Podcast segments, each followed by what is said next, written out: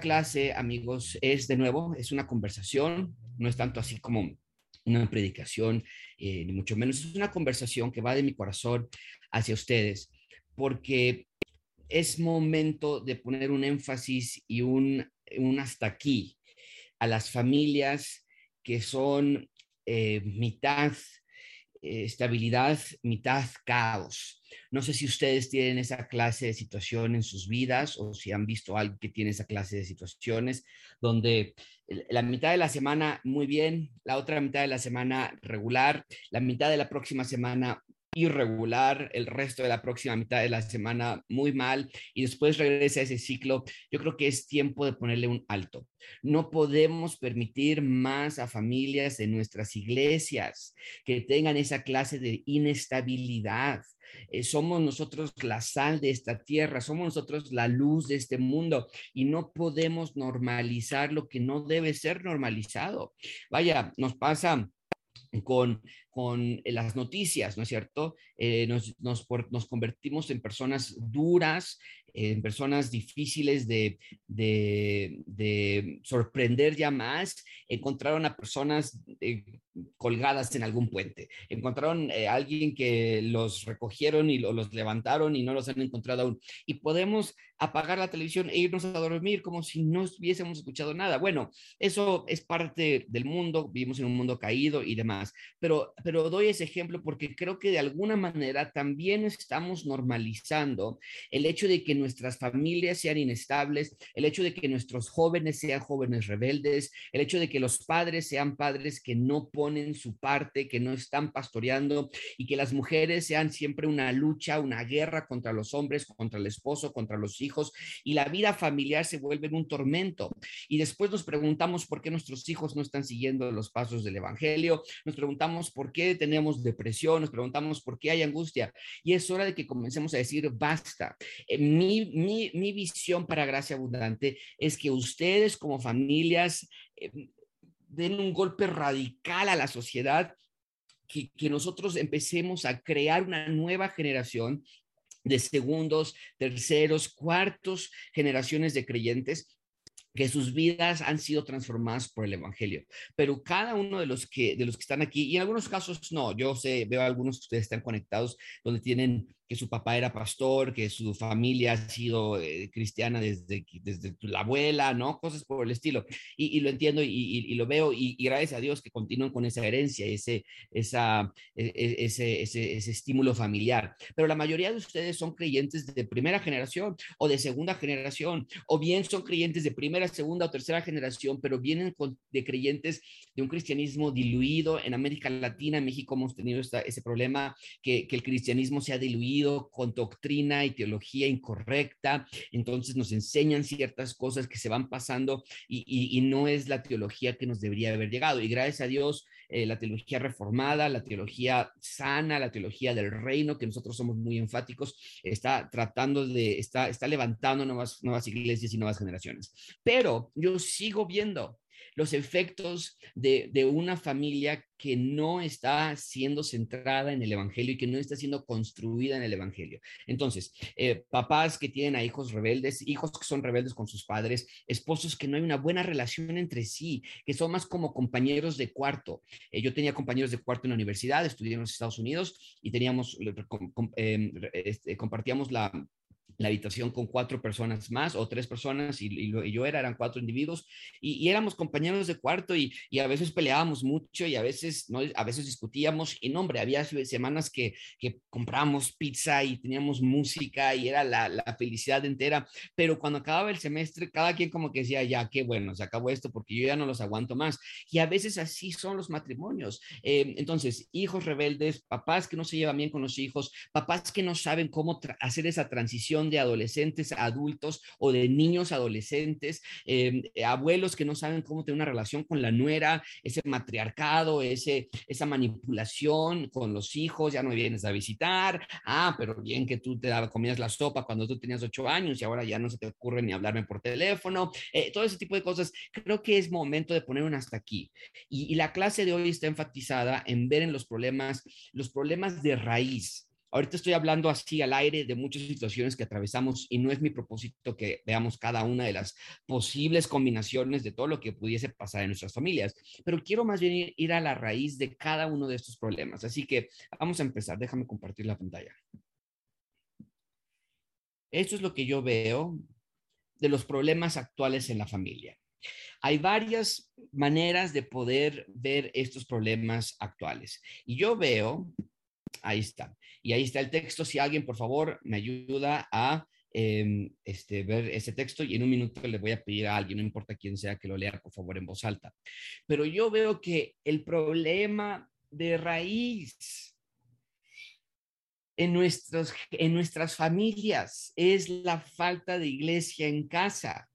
Si yo hiciese una encuesta para saber cuántos de ustedes están haciendo iglesia en casa, me temo que la, encuesta revelaría que son muy pocos los que están haciendo iglesia en casa. Em, ¿Qué es iglesia en casa? Y ahorita vamos a leer ese texto.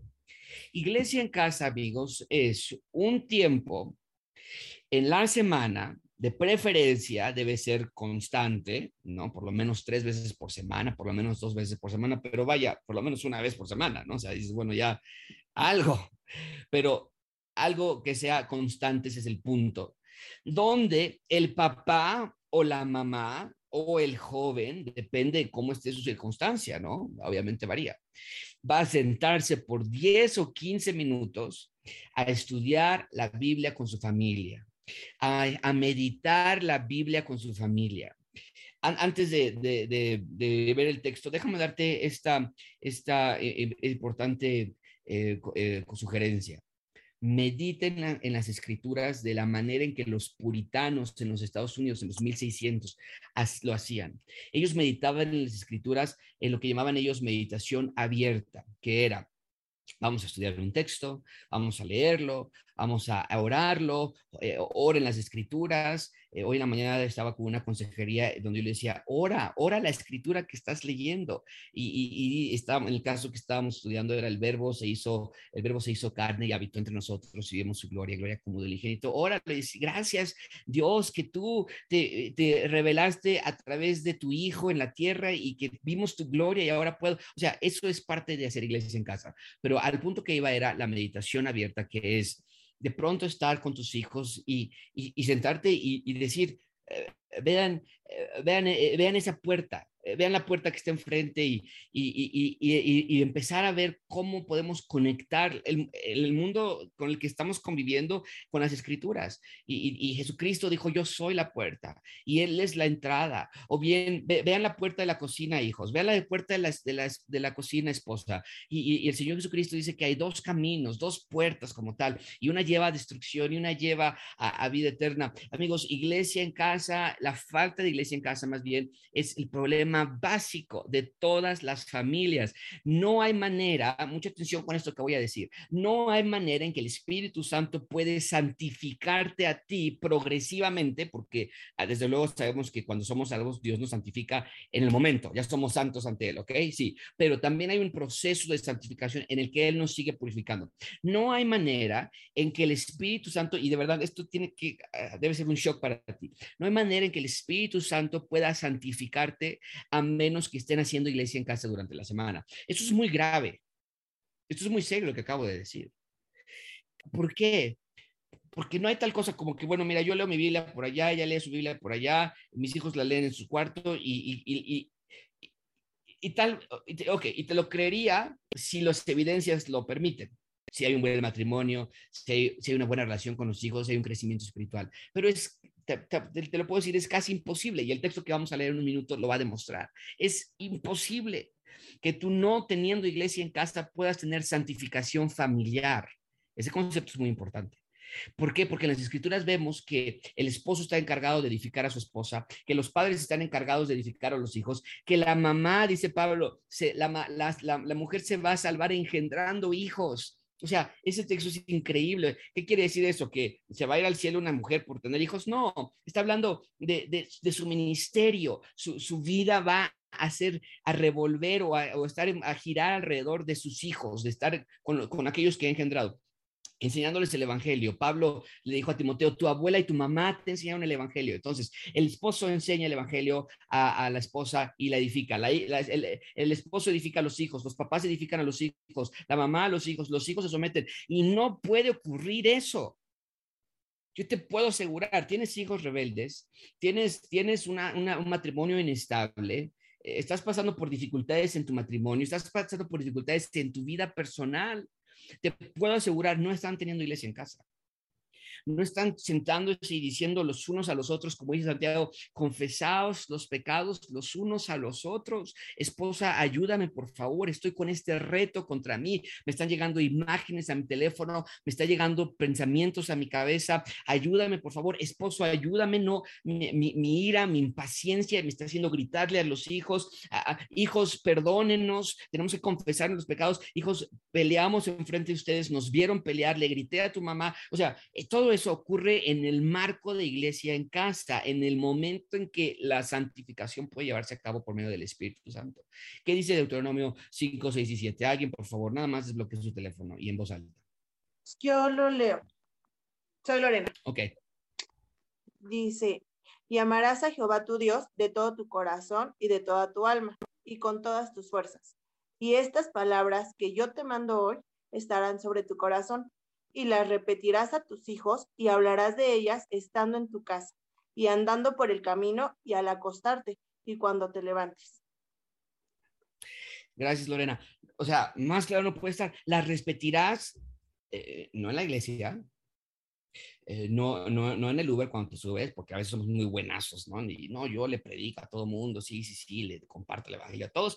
Ok, pero dice el texto en tu casa. Las repetirás en tu casa. O sea, y, tienen que estar en el marco de tu cabeza, tienen que estar en tu, en tu mente, en tus hijos. Y, eso se llama iglesia en casa.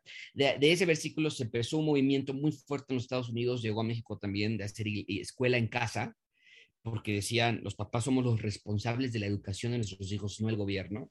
Y, nuestros hijos, Natalia y Santiago, están en escuela en casa y demás. Pero este versículo no está hablando de escuela en casa, se equivocaron el término, está hablando de iglesia en casa no de escuela en casa como tal, vaya, eh, si encuentras una buen, un buen colegio y, los metes a donde sea, o estás en una escuela cristiana, o estás en tu casa, bueno, ya es decisión de cada uno, es filosofía, en nuestro caso es la cercanía, ahorramos un poquito de dinero, en fin, pero este texto no está hablando de que a los niños deben ir a una escuela cristiana o los niños les deben enseñar geografía a sus papás, este texto está hablando, los papás se deben poner la pila, dejan de jugar, dejan de hacerle que mi hijo es, eh, le tomo fotos cuando tiene tres años, muy tierno, muy bonito, y ya después a los siete ya no sabemos dónde guardarlos porque ya estamos hartos de ellos. O sea, eso se acaba ya y dice Dios, ustedes padres, ustedes esposos, hacen las cosas en serio y van a hacer iglesia en casa.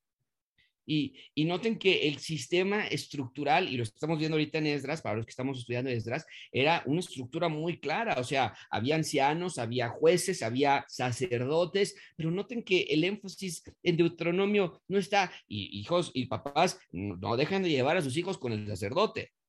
Eh, papás no dejen de llevar a su esposa con el juez con, con Esdras, o sea, Moisés, imagínate, era Moisés, Moisés pudo haber dicho, y no me vayan a faltar alguna de mis clases, yo soy Moisés, tienen que traerme a sus hijos para enseñarles. No, no, no, Moisés, Dios a través de Moisés le dice, ustedes papás se edifican a sí mismos, porque el núcleo de la casa va, es un círculo cerrado con el Espíritu Santo en medio y todo lo demás gira de esa manera pero tú quita el Espíritu Santo del medio a través de no hacer iglesia en casa y no tengo la menor idea de cómo una familia pretende pasar adelante en sus vidas. O sea, yo tengo a Natalia de 10 años, es preadolescente, no lo puedo creer, parece como si ayer tendría 3 años, veo fotografías de ella, estaba chiquita.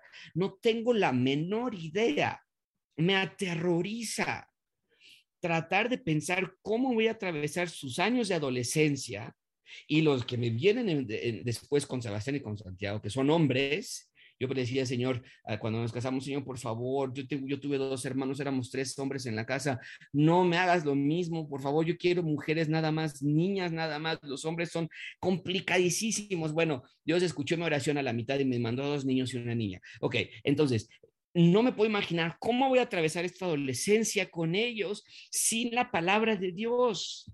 O sea, es, eh, me terrorizaría pensar en eso.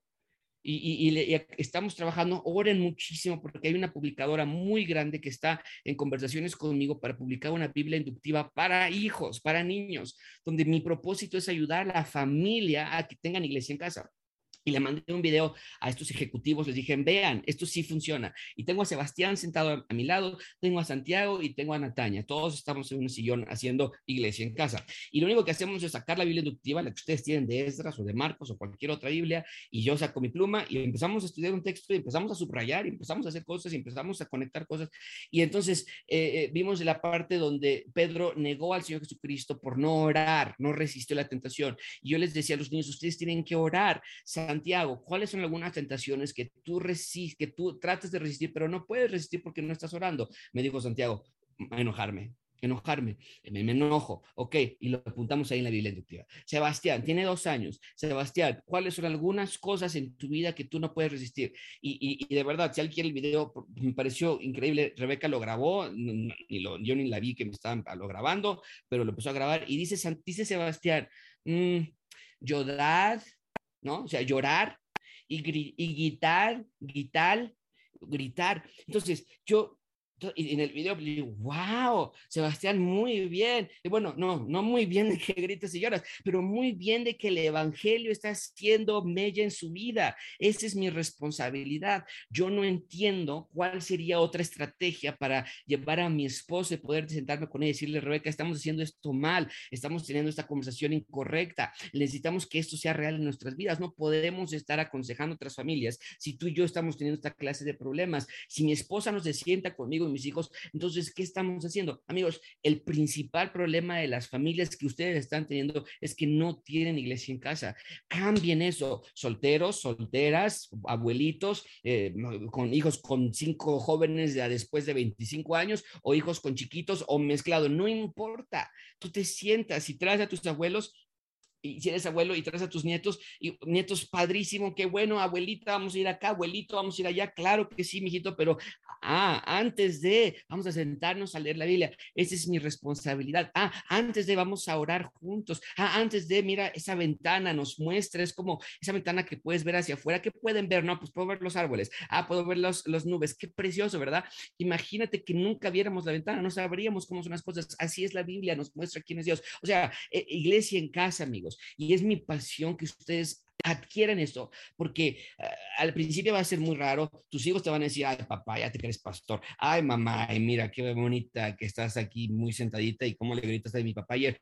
Al principio va a ser complicado, va a ser duro porque es difícil romper los esquemas, pero yo se los dije cuando dimos la, la clase de, de, oposición satánica, Satanás no quiere que ustedes lo hagan y no, y basta ya de que, es que, ¿sabes qué? Llegamos muy tarde, es que no, ya estábamos cansados y es que Sebastián tiene dos años y por eso él no pone atención y es que Nataña está medio rebelde, por eso no quiere. No, buscamos con ayuda del Espíritu Santo y lo hacemos. Ok, siguiente punto que yo veo que es un gran problema en la vida de, los, de las familias, no nada más es iglesia en casa, aunque vuelvo a insistir y déjame sí hacerlo muy, muy claro, yo sí veo que iglesia en casa, ese es el principal, si no es que el, el, el más importante, este, de, de, problema en la, en la casa, pero no nada más veo ese problema, déjame ponerte ahora esto.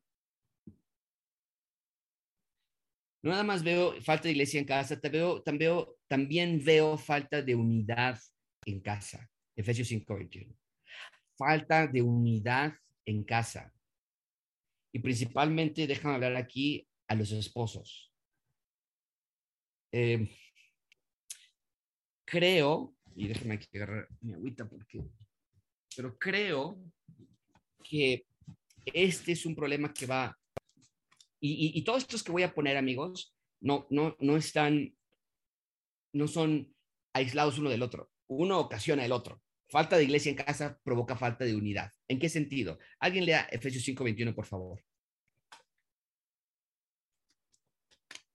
El que sea, no importa, para no que se nos vaya el tiempo. Someteos unos a otros en el temor de Dios. Gracias, eh, Miguel. Falta de unidad en casa me refiero a que me parece que muchos de nosotros estamos en casa, pero jalando cada quien hacia su propio lado.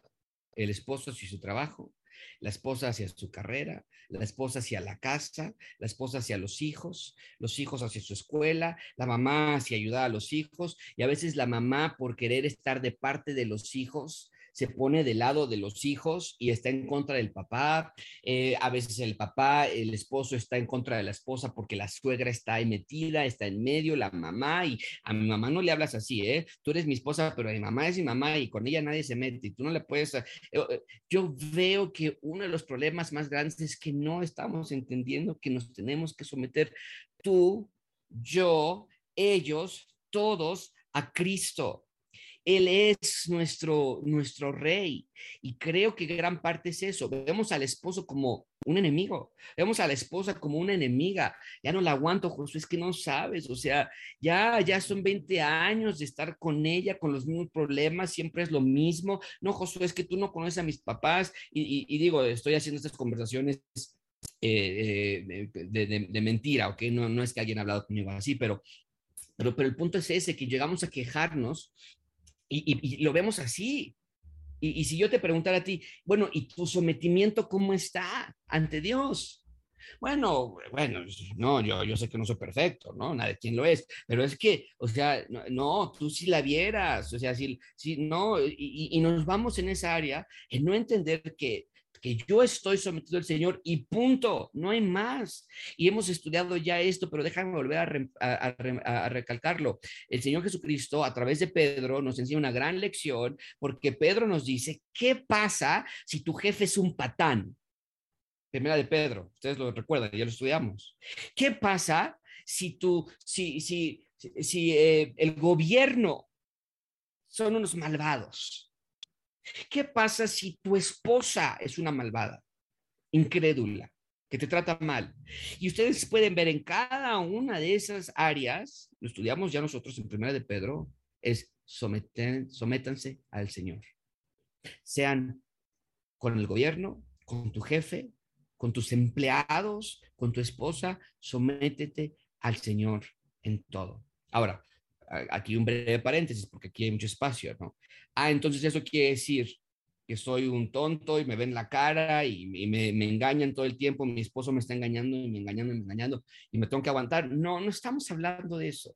generalmente nos gusta irnos a esos extremos de ejemplos. Bueno, hay golpes en casa, hay infidelidad constante, hay falta de arrepentimiento, desde luego, la palabra de Dios da espacio a esas personas en aquellas ocasiones, en aquellos, en aquellos em, eh, escenarios para, para tomar otras medidas. Separación es una de las primeras medidas que nosotros tomamos, después el divorcio, si la persona no quiere arrepentirse, demás. Ok, bueno, pero ese es el mínimo de los casos.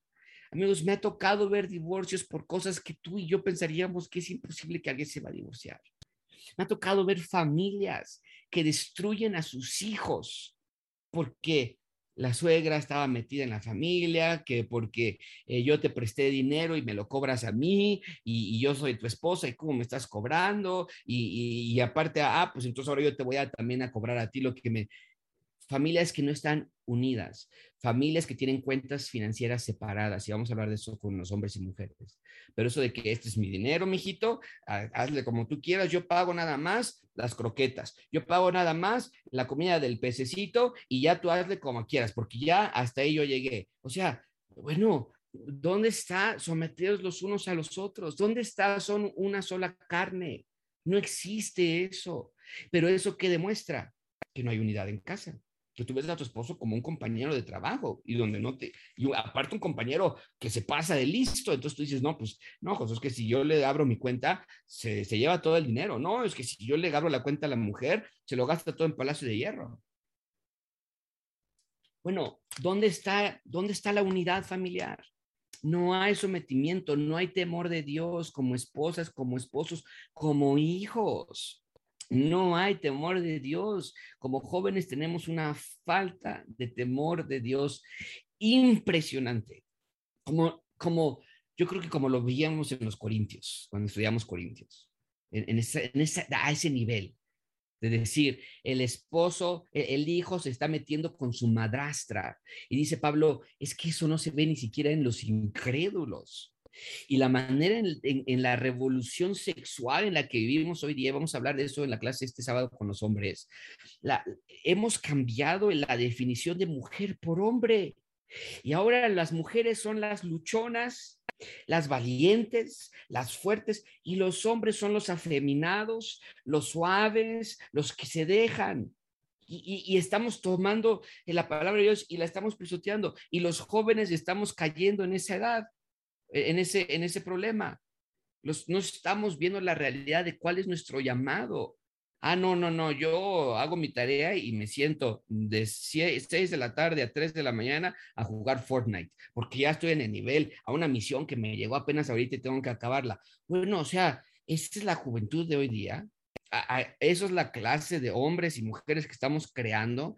¿Qué crees que va a pasar cuando un joven de esa categoría se case con una joven de la misma categoría? O sea, es como decirle a mí, a, a mi Sebastián, aquí te entrego las llaves del carro, que te vaya bien. O sea, es imposible, no podemos tener una vida sin unidad familiar. Esposas que me están escuchando esta noche, esposos que me están escuchando en esta noche, tienen que arrepentirse, tienen que ir a Dios y decirle, Señor, ya basta. Este, este juego, este, esta empresa la he tomado como mi empresa, como mi juego, donde en los juegos así es, ¿no? Eh, Rebeca es muy competitiva, yo soy muy competitivo, yo soy un muy mal perdedor, jugamos algún juego y no me gusta perder y tengo mi estrategia para ganar una un juego de cartas que estamos jugando, algún juego de estrategia y tengo mi estrategia y cuando pierdo me da coraje y me dice Beca, ah, te gané, ahora sí te gané. Y yo, ay, pero, pero, ¿por qué me dices tramposa? Tú hiciste trampa. Bueno, así estamos llevando nuestros matrimonios. Esposos, esposas, debe llegar un momento en que decimos, tiro este papelito donde yo tenía todo mis, mi score, todos mis resultados, que yo había ganado esto, que tú me habías hecho aquello, que tú me hiciste trampa con esto, lo tiro a la basura porque no es un juego. Esto del matrimonio, esto de la familia, no es quién va a jalar más duro. ¿Quién va? Esto no es una negociación, dicen, dicen en el mundo secular, el matrimonio es de mucha negociación. Bueno, en algunos sentidos sí, ¿no? Que a dónde vamos a comer, que te gusta, te gusta ir a la playa, te gusta a pueblear. Pero hablando de los temas importantes, no es negociación en nada. Es tú te sometes a Dios y yo me someto a Dios y los dos seguimos a Dios sometidos a su voluntad. No cero negocio. O sea, a ver, ¿quién va a perdonar? Vamos a negociar. ¿Quién va a perdonar esta vez? ¿Tú o yo? ¿A quién le toca perdonar? A los dos nos toca perdonar. A ver, ¿a quién nos toca amar? A ver, ¿a quién? Yo ya te amé por 10 años consecutivos y yo siento como que no me has amado de igual manera los últimos 10 años. Entonces yo creo que ya se acabó el esto de, o sea, no. ¿Por qué? Porque nosotros debe haber una unidad en casa en que nosotros nos sometemos a Dios y nada más a Dios. Siguiente punto. Siguiente problema que yo veo en casa Número uno, dijimos falta de iglesia en casa. Número dos, dijimos falta de unidad en casa. Número tres, exceso de entretenimiento y falta de sabiduría bíblica. Exceso de entretenimiento y falta de sabiduría bíblica. Alguien busque, por favor, Efesios 5, 15 al 17 y lo vamos a leer en voz alta en, en, unos cuantos segundos. Pero exceso en entretenimiento y falta de sabiduría bíblica, ¿qué me refiero con esto? Esto va de la mano. Alguien que no tiene iglesia en casa, alguien que no tiene unidad en casa, no está siendo sabio, no está siendo sabia. Y la clase de este domingo pasado, si alguien de ustedes faltó y no la pudo ver, véanla, a mí me llenó muchísimo estudiar ese texto, me, me, confrontó contra mi propio pecado, contra mi propia falta de sabiduría, en cómo llevo mi familia, mis hijos, había dejado de salir con ellos, cada semana tenía la, la, la, el hábito, la costumbre de llevar a mi hija y a mi hijo a algún lugar y platicar con ellos, y lo había dejado. Eso es simple, eso es no sabio, no tener una comunicación con ellos no es sabio. Bueno, uno de los problemas actuales de, nuestras familias es ese. Y, en lugar de ser sabios, nos ponemos a ver eh, eh, dónde, quién mató a Sara o, dónde está Sara, no me acuerdo de ese, ese nombre, cuál es el, la, serie de Netflix o cualquier otra serie de Netflix. Y no tengo nada de malo. Yo tengo Netflix, yo tengo Amazon Prime, tenemos Apple TV. Y, no, no tiene nada de malo eso, por favor. Nadie aquí vaya a pensar eh, que, ay, tenemos que ir a quemar nuestra televisión. No, no, no. Pero, pero ahí entra la sabiduría, ¿no es cierto? Eh, el promedio, vean este dato, los mexicanos vemos 307 minutos de televisión diaria, en promedio. Esto equivale a cinco horas diarias, más de cinco horas diarias en televisión. Hay gente que hasta comiendo la televisión está prendida. Ok, debe llegar un momento en que ustedes tienen que entender que el exceso de entretenimiento secular provoca falta de sabiduría en tu vida.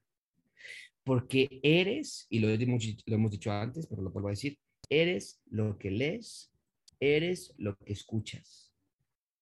Así de simple como la familia de los Simpson, así te vas a convertir si eso es lo único que estás viendo. Así de simple como las series de televisión que están en la que quieren que dónde está Frida y que dónde está Frida 2, este, y, y todas esas series de televisión que vemos, tiene que haber un momento en que nosotros veamos, nos vamos a convertir en eso. ¿Por qué? Porque de la abundancia del corazón habla la boca. Entonces, muchísimo cuidado, amigos. Cuando ustedes ven que sus hijos tienen un exceso de entretenimiento de televisión, caricaturas, películas, están viendo ahí eh, este, Suicide, Squad, no sé cómo se llama esa película en español, pero de la novia de Joker, no sé, no sé quién, a ver que lo pongan en el chat, eh, la novia del Joker, y, ya salió la de Suicide Squad 2, ¿no? Y, y, que Batman Forever y Batman Tonight y Batman Tomorrow y no sé qué tanto, o sea, y, nuestros hijos están metidísimos en eso, y para nosotros, a veces como papás nos, nos gusta, porque es como una píldora para que nuestros hijos se entretengan con algún ratito y, y, nos dejen en paz un ratito. Y a veces hasta les ponemos televisiones en sus habitaciones. Eso, amigos, se llama no sabiduría, se llama simpleza, se llama exponer a tus hijos, a tu esposa, a tu familia, a, a cosas que no estamos preparados para resistir. Natalia quiere un iPod, Natalia quiere un iPhone, porque sus amigas de 10 años tienen iPhone. O sea, yo no sé a quién le llaman. A mí me llegan dos llamadas diarias y me va bien. No sé esas niñas a quién estén llamando. Pero Natalia quiere un iPhone. ¿Cómo, en, en qué mente sabia va a entrar, darle a mi hija de 10 años o de 15 o a mí mismo un aparato sin, sin control? donde con un clic yo puedo encontrar a otra mujer y verme al ratito en algún hotel con ella. O con un clic yo puedo ver fotografías de personas teniendo relaciones. O con un clic yo puedo mandar algún mensaje a alguna persona y, tener conversaciones obscenas. o sea, ¿qué sabiduría hay en eso? En que voy a estar a las 3 de la mañana viendo videos YouTube de puras tonterías de eh, una vez me pasó que eran una de la mañana, dos de la mañana, y estaba viendo un documental de National Geographic de las, de las colonias de las hormigas. Yo decía, pues que espérame, es la una de la mañana y estoy viendo cómo las hormigas sacan sus colonias, y muy interesante, la verdad, pero yo decía, es que no, ya no tiene límite. O sea, y, y, y, después sale otro video de YouTube y, otro video de, de, de, de, algún otro tema que es similar. No hay restricciones. Rebeca y yo tenemos restricciones en nuestros teléfonos, ambos. A cierta hora se acaba el internet y, lo y aún así lo sacas y empiezas a scrollear nada más a lo loco y nada más queda la Biblia queda este, Google Maps, Uber, cosas así que, que tal vez necesitaríamos en la noche o algún, en algún momento, pero, pero la mayoría de las ocasiones decimos, ya, yo ¿qué voy a estar haciendo YouTube a las 11 de la noche? ¿Para qué necesito TikTok o Snapchat o, o Spotify o, o, o, el Internet a las 11 de la noche? Solamente son oportunidades para pecar y con nuestros hijos es igual. Exceso de entretenimiento te hace una persona simple, no sabia.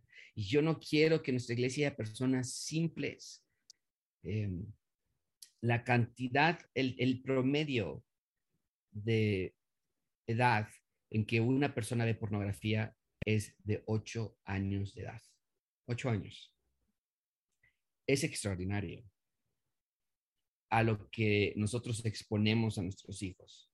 Al decirles, sí, mijito, vete con los niños de 15 años vete con tus amiguitos de la secundaria a, una fiesta, a una reunión, eh, pórtate bien, no vayan a hacer nada malo. Eh, sí, mijito, llévate tu iPhone a tu habitación y, y por si alguna emergencia a las 4 de la mañana que yo te quiera, eh, algo pasara, tú ya tienes tu iPhone ahí a las 4 de la mañana disponible. Y empezamos a notar cambios conductuales en nuestros hijos, en nosotros mismos. Eh, y eso es totalmente peligroso. Siguiente punto. No nada más exceso de entretenimiento. Ah, y, y, no leímos el texto que va con ese. Alguien, por favor, lo puede leer. Efesios 5, antes de, antes de pasarnos al siguiente, Efesios 5, 15 al 17, por favor, alguien.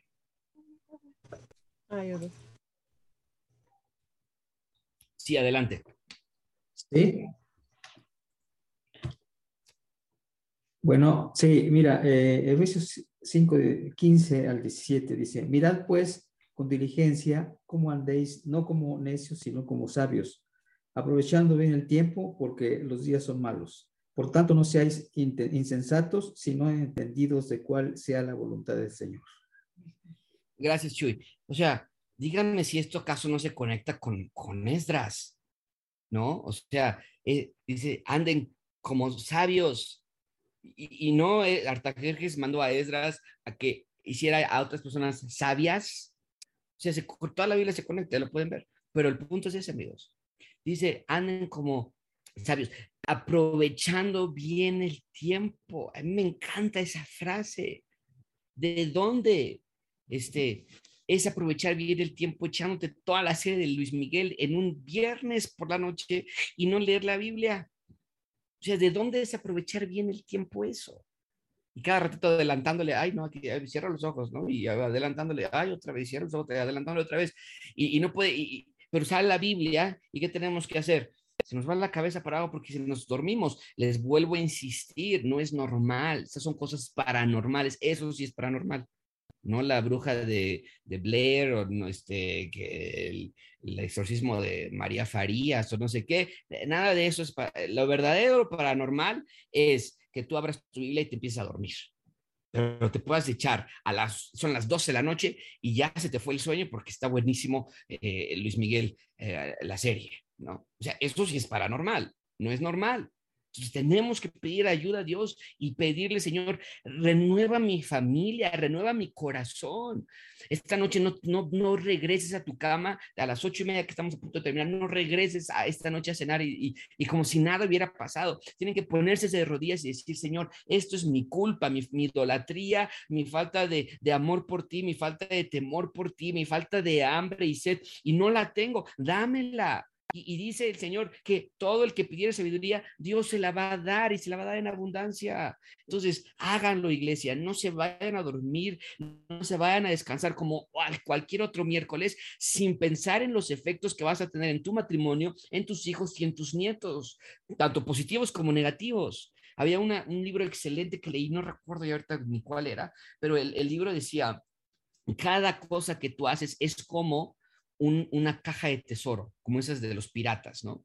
Y, cada cosa que tú haces, cuando tú lees la Biblia a tus hijos, cuando tú oras con tu esposa, cuando tú eh, em, eh, eh, apagas la televisión o, o, o ciertas cosas, es como si pusieras un diamante, una, una moneda de oro a esa caja de tesoros. Y próximamente al paso del tiempo no lo vas a notar al, minuto, en el momento vas a decir, pues leímos la Biblia, creo que mis hijos no la entendieron o creo que les pareció aburrido o creo que eh, eh, o, nos llega a pasar que estamos leyendo la Biblia y viene la perrita y nos quiere morder y después se le cae el agua a Sebastián y todo sucede, ok, no importa porque aun cuando no pareció que no hiciste cambio, sí pusiste una moneda en, ese, en esa caja de tesoro. Y cuando menos lo esperes, sin, eh, cuando, cuando, cuando menos te recuerde esa caja, vas a voltear y vas a ver, wow, ve todos los tesoros que hemos invertido en nuestro tiempo y nuestro esfuerzo. Y vas a ver los, los, los premios, vas a ver los dividendos, vas a ver los resultados, no en riqueza, pero vas a voltear y vas a ver, qué hermoso, vida, estamos construyendo, ve mis nietos y wow, ve, el producto de todos estos años que yo pensé que no iba a hacer ningún efecto, que le apagamos al Netflix y, y veíamos la televisión y después ya eh, le prendíamos otra vez y que eh, y, decíamos, no, hoy no vamos a salir al cine, hoy, hoy no vamos a, a, ir a este entretenimiento o vamos a cortar en esta área porque queremos hacer iglesia en casa. Ve el resultado, va a pasar años, tal vez meses, no lo sé pero es lo que yo espero. Cada vez que me siento a Sebastián y, le digo, Sebastián, dibuja a Pedro, le tocó dibujar a Pedro en la Biblia inductiva, digo, dibuja sus dos piernitas y dibuja su carita y dibuja sus manos y puros rayones, puros rayones, y le pongo allí eh, después de que se van ellos, le pongo ahí, esto lo dibujó Sebastián, esto lo dibujó Santiago, y le pongo la fecha, y yo espero un día regresar y ver esa Biblia que dio resultado. Y uno de mis, de mis pasajes favoritos y la razón que estamos en México es Mateo 13, eh, donde el Señor Jesucristo da la, la, la promesa, la parábola del sembrador, donde dice, si tú siembras la semilla del Evangelio, no va a ser fácil, y, no, no sencillo, pero si tú siembras la semilla del Evangelio, siempre va a traer resultado eventualmente. Y esa es mi oración para ustedes si tienes 70 años de edad, o si, eres papá soltero, o si no tienes hijos todavía, cada vez que abres tu Biblia en la semana, estás permitiendo que el Evangelio llegue. Y dice el texto que va a dar fruto a 30, a 60 o a 100 por uno. Yo quiero que ustedes den fruto a 30, a 60 o a 100 por uno. Siguiente problema que estamos viendo en, nuestras familias, déjame se los comparto. Falta de visión familiar. Alguien que busque, por favor, Efesios 6, 4. Falta de visión familiar. ¿A qué me refiero con eso? De nuevo, quiero hablar un poquito de los esposos. No hay visión hacia qué estamos construyendo como familia. Eh, no hay dirección que estamos, que estamos viendo a, nuestras, a nuestros hijos realmente, no, no estamos viendo qué estamos haciendo con nuestra familia y particularmente no estamos viendo la importancia de la santidad de nuestra familia. Que el principal problema es que nuestra visión para nuestra familia es, pues, mira, Josué, no me pidas mucho. ¿Qué, ¿Qué espero para mi familia? Pues pues que no nos divorciemos. o sea, ya con eso ya para mí ya fue un éxito. No, que espero con, mira, que termine la prepa mi hijo, ya con eso me doy por bien servida. No, qué, qué, qué vida tan, y, déjame decirlo así, qué vida tan mediocre eh, elegiríamos vivir si esas son nuestras expectativas. Pues bien, pues esta semana, ¿cómo estuviste? Pues, pues ya no peleamos tanto, por lo menos. La visión el estándar que tú pongas para tu familia, el estándar que tú pongas para tu vida espiritual, es la medida a la que tú te vas a dirigir. ¿Qué dice Efesios 6.4? Alguien, por favor, que lo lea en voz alta. Y vosotros, padres, no provoquéis a ir a vuestros hijos, sino criadlos en disciplina y en amonestación del Señor. Eh, gracias, Luis. Estamos hablando aquí de que como familia, nuestra visión debe ser criar a nuestros hijos en amonestación, en el camino del Señor. Mi pregunta para ti, y, no importa si no tienes hijos, ¿eh? ahorita voy hacia esa dirección, pero mi pregunta para ti, padre, es, ¿cómo estás justificándote en la única labor que Dios te dio, con los hijos que Dios te dio en este momento? ¿Cómo estás justificando el hecho de que no estás criándolos en la amonestación del Señor? ¿Cuál es tu justificación? Bueno, es que trabajo mucho. Bueno, es que eh, no entiendo mucho de la Biblia. Bueno, es que se nos hace tarde. No tenemos tiempo. ¿Cuál es tu excusa? Porque cualquiera que sea tu excusa, es importante que, la, que la des honestamente, sinceramente, que tú digas la verdad. Es, ¿Quieres que te diga por qué no estoy criando a mis hijos en la administración del Señor? Por esto, por, porque trabajo mucho, porque no es mi prioridad, porque no, es, no tengo tiempo, lo que sea. Bueno, una vez que lo identificas, te pones de rodillas a Dios y le dices, Señor, perdóname porque el único trabajo que tú me diste, yo lo estoy suplantando con algo que no tiene la importancia en la vida de mis hijos. Eso es lo que tú tienes que hacer. Y, lo he dicho yo anteriormente, ¿no? Y lo vuelvo a repetir. Mi prioridad, mi oración diaria, cuando pongo a mis hijos a dormir, es Señor, rescátalos. Rescátalos, por favor. Sálvalos. Y, y, pero no es mágico. Me tengo que yo sentar con ellos y abrir la Biblia y orar por ellos y, enseñárselas. Pero el punto es que no tenemos esa visión. Nuestra visión es pues, que aprendan a escribir, que aprendan a ir al baño. No, ya cuando ya puedan ir al baño solitos, porque ya estoy hasta acá de pañales y aparte muy caros.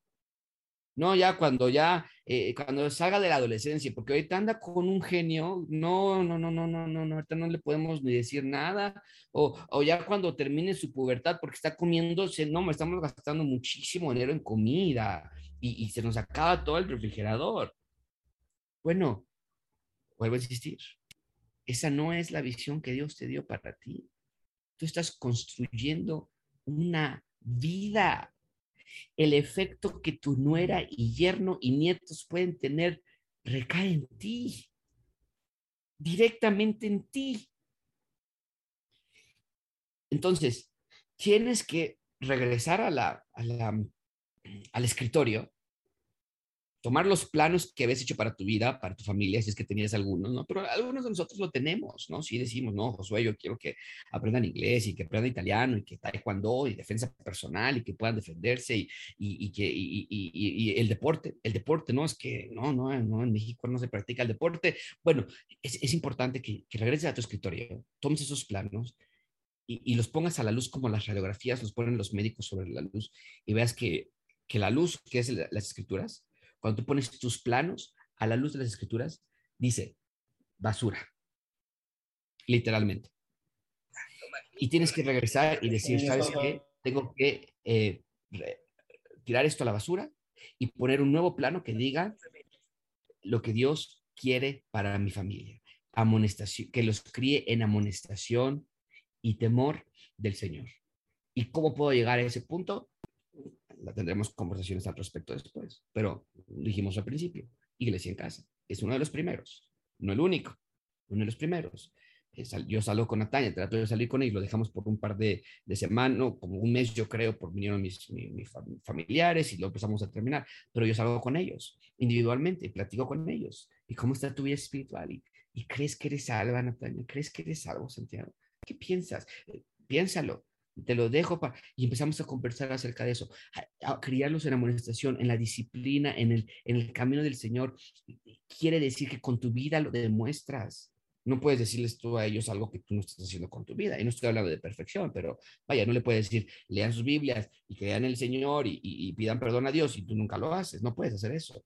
Entonces, hay muchas maneras de amonestar a tus hijos en el Señor, de criarlos en la amonestación del Señor. Para los que no tienen hijos todavía, son solteros, tal vez me están viendo familias jóvenes o no tienen hijos o jóvenes aún, sin casarse, eh, eh, para ti no cambia, ¿eh? Para ti no cambia. ¿Cuál es la visión que tienes para tu propia vida? Y, para muchos de nosotros, los, los millennials, los centenios, más todavía la generación Z o no sé ya cuál nombre le han puesto, pero el punto es que para muchos de nosotros nuestra, nuestras prioridades han cambiado, ¿no?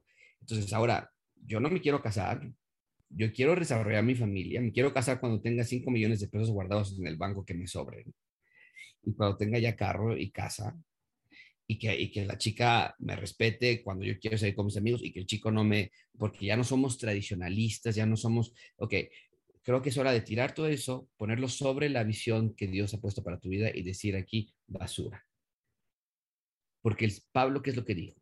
Todo lo que yo consideraba ganancia, lo tengo como basura. Ahora tengo una nueva afección, tengo una nueva prioridad, que es el Señor Jesucristo. Así que ustedes jóvenes que no se han casado, que no tienen hijos, vean en dónde está tu prioridad. Si está en tu carrera, si está en tu persona, si está en tus propios ídolos, ¿qué piensas aportar a tu familia cuando llegues a casarte? Y vuelvo a enfatizarlo, aunque la soltería es un proceso para todos, todos en algún momento fuimos solteros hoy día como que se quiere acuñar un concepto especial para los solteros. No, todos somos solteros en algún momento.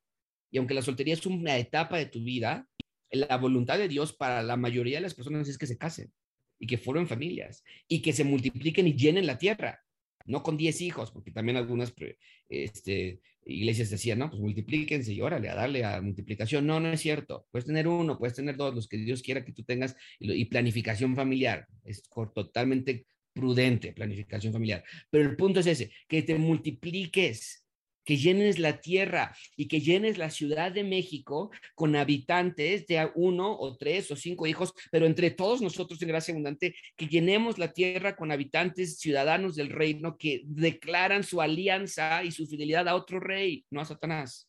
es el punto de la familia, es el punto del matrimonio.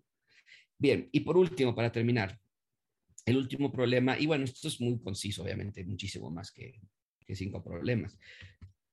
Adulterio espiritual. Adulterio espiritual. Tanto tú como yo somos adúlteros. Vas a decirme, no, Josué, yo jamás he visto ni siquiera un hombre, ni siquiera una mujer con ojos de nada. Bueno, yo te retaría a que no es verdad. Pero no estoy hablando de esa clase de adulterio. Estoy hablando de la clase del adulterio espiritual. Y mi pregunta con esa concluyo en esta noche es, ¿en dónde está tu amor? ¿En dónde está tu amor?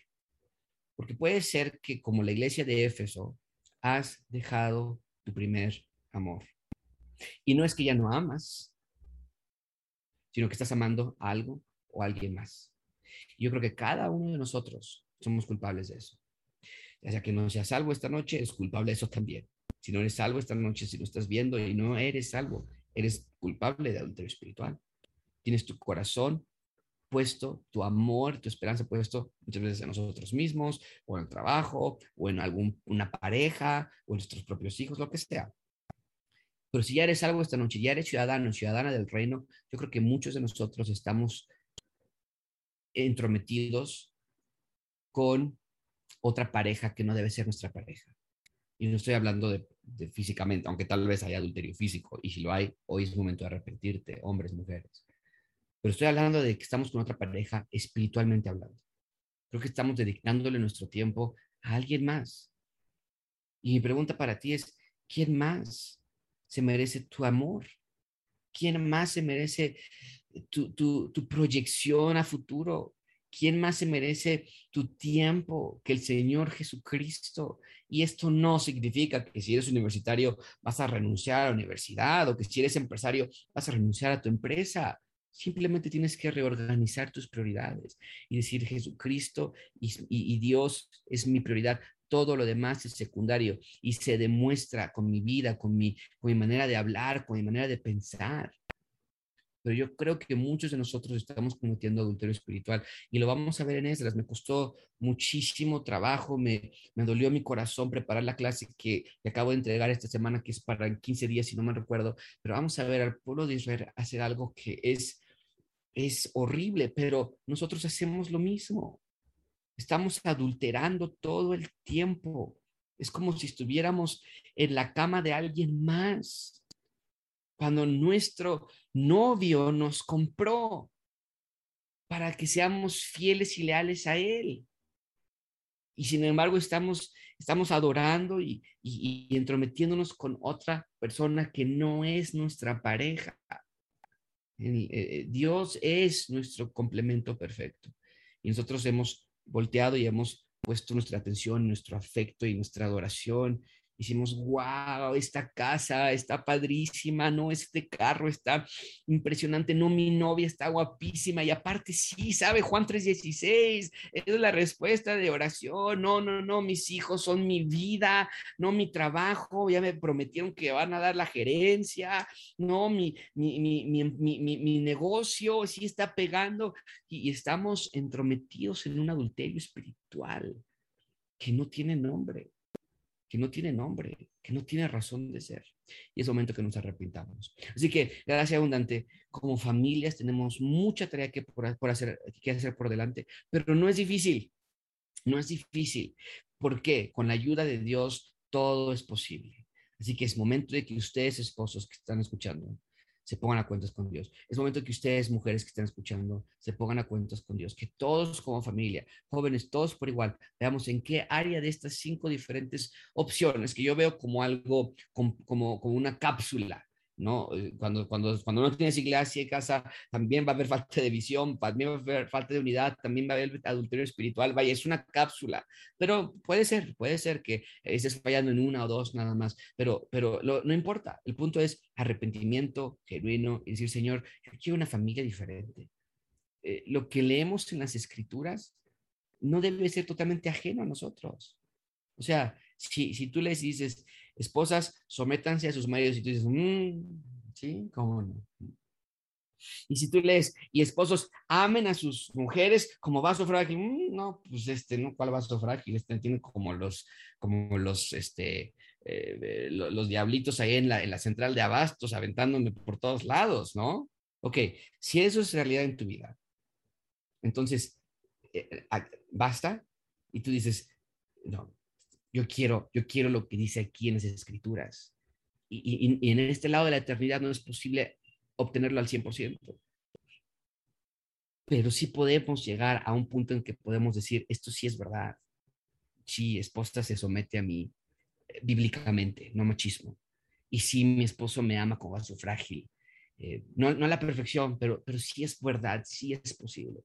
Y yo creo y yo estoy convencido que con el poder de las escrituras cada uno de estos cuadritos que están aquí, estos 56 cuadritos que representan más de 100 personas, son potenciales. Ustedes pueden cambiar sus familias y sus generaciones que ni conoces todavía. Tú no conoces quiénes son tus nietos, no conoces tus nueras y tal vez tú dices, y ni los quiero conocer porque ahorita yo ya no me quiero casar o lo que sea, pero sabes que puedes afectar el país entero y Gracia Abundante puede ser un antes y un después en la delegación de Tlalpan y en la Ciudad de México y en el país entero, porque familias dicen, yo, esto es lo mío, e, este es mi llamado, ser un verdadero hombre, ser una verdadera mujer, ser verdaderos jóvenes, este es mi llamado y vamos a irrumpir la oscuridad. Y el Señor Jesucristo lo dijo así en Juan, la luz vino al mundo y las tinieblas no prevalecieron contra la luz. Y así podemos hacer nosotros también ser una ciudad totalmente diferente y conquistar la Ciudad de México con el reino de Dios en expansión a través de su palabra. Ok, ¿alguna, alguna pregunta, algún comentario que quisieran hacer? Me pasé cinco minutos y no les quiero robar más de su tiempo, pero me pareció muy importante esta clase. ¿Alguien quisiera alguna pregunta, algún comentario breve? Yo, pastor. Sí, sí, le va adelante. Este, hay, este, en la familia hay un caso de, bueno, tengo un hermano que es mormón y este, al igual su mujer ya se divorciaron pero él tiene tres hijas y la del medio salió, este, bueno, este, no salió, sino es, ya le dijo a su papá que pues es lesbiana, ¿sí? Entonces a él, le a mi hermano le impactó, ¿no? Pues, ¿cómo es este? Le presentó la, la novia, pues es mi novia y, y, pues, este, a lo que me comentó él, pues sí se, se, se sorprendió, se quedó así, este, impactado y le, este, le digo, pues tú llevas años de ser mormón, este, como 30 años más o menos de ser mormón, pero ahí en ese caso, este, si, si ya, ya nos dijiste que tenemos que llevar a cabo todo esto que nos acabas de mostrar, enseñar, pero ahí qué se debe hacer como papá, este, digo, el divorcio pues no, no debe haber, pero sí es complejo, ¿no? Es complicado, ¿no? Pero como creyentes o él como creyente, o sea, ¿qué debe de hacer? O sea, o yo como, ¿qué le tengo que decir a él como, como creyente? Sí, sí, y muchas gracias por tu pregunta, este, eh, Leo. Cualquier clase de pecado necesita el perdón del Señor Jesucristo a través de la cruz. Cualquiera. Eh, tanto desviación sexual como adulterio, como mentira, hipocresía y lo que sea. Pero sí entendemos que cuando nosotros tomamos una decisión de desviarnos del plan original de Dios, eso va a, crear un sinfín de escenarios que nosotros no entendíamos o que no podíamos crear posibles. ¿Qué necesita tu sobrina? Necesita el Evangelio. Y, Cristo puede liberarla de cualquier clase de pecado, no nada más de ese, sino de cualquier otra clase de pecado. Recuerden, no, el pecado de la decisión sexual no es, no es un pecado eh, eh, más alarmante que el de un adulterio o una infidelidad, ¿no? Entonces, eh, toda clase de pecados necesitan ser puestos a la luz del Evangelio y que ella pueda ver. Esto no se trata de mi sexualidad, eso no se trata de mi visión y esa es la manera en la que tú puedes ayudarla, Leo. No estoy hablando de que te tienes que volver heterosexual, porque lo único que haríamos es volverte heterosexual y continuando en tu camino al infierno. No, no, no, esto no es heterosexual, homosexual o lo que quieras. Esto es, te sometes al Evangelio del Rey o no te quieres someter al Evangelio del Rey, necesitas perdón de pecados del Rey o quieres rehusar el perdón de pecados que el Rey te está ofreciendo, ¿no? Entonces, eso, eso sería mi recomendación, el Evangelio, el Evangelio para ella, compartirle y, ni siquiera, eh, oye, eh, es que pues, por eso que tú acabas de denunciar, por eso tengo que dar el Evangelio, no, o sea, por eso, bueno, parte de, pero no, o sea, tú no te vas a ir al infierno por ser homosexual, Nadie se va al infierno por ser homosexual. Todas las personas que van al infierno se van al infierno por haber rechazado al rey como su máxima autoridad y no haberle pedido perdón por sus pecados. ¿no? Entonces, buena pregunta.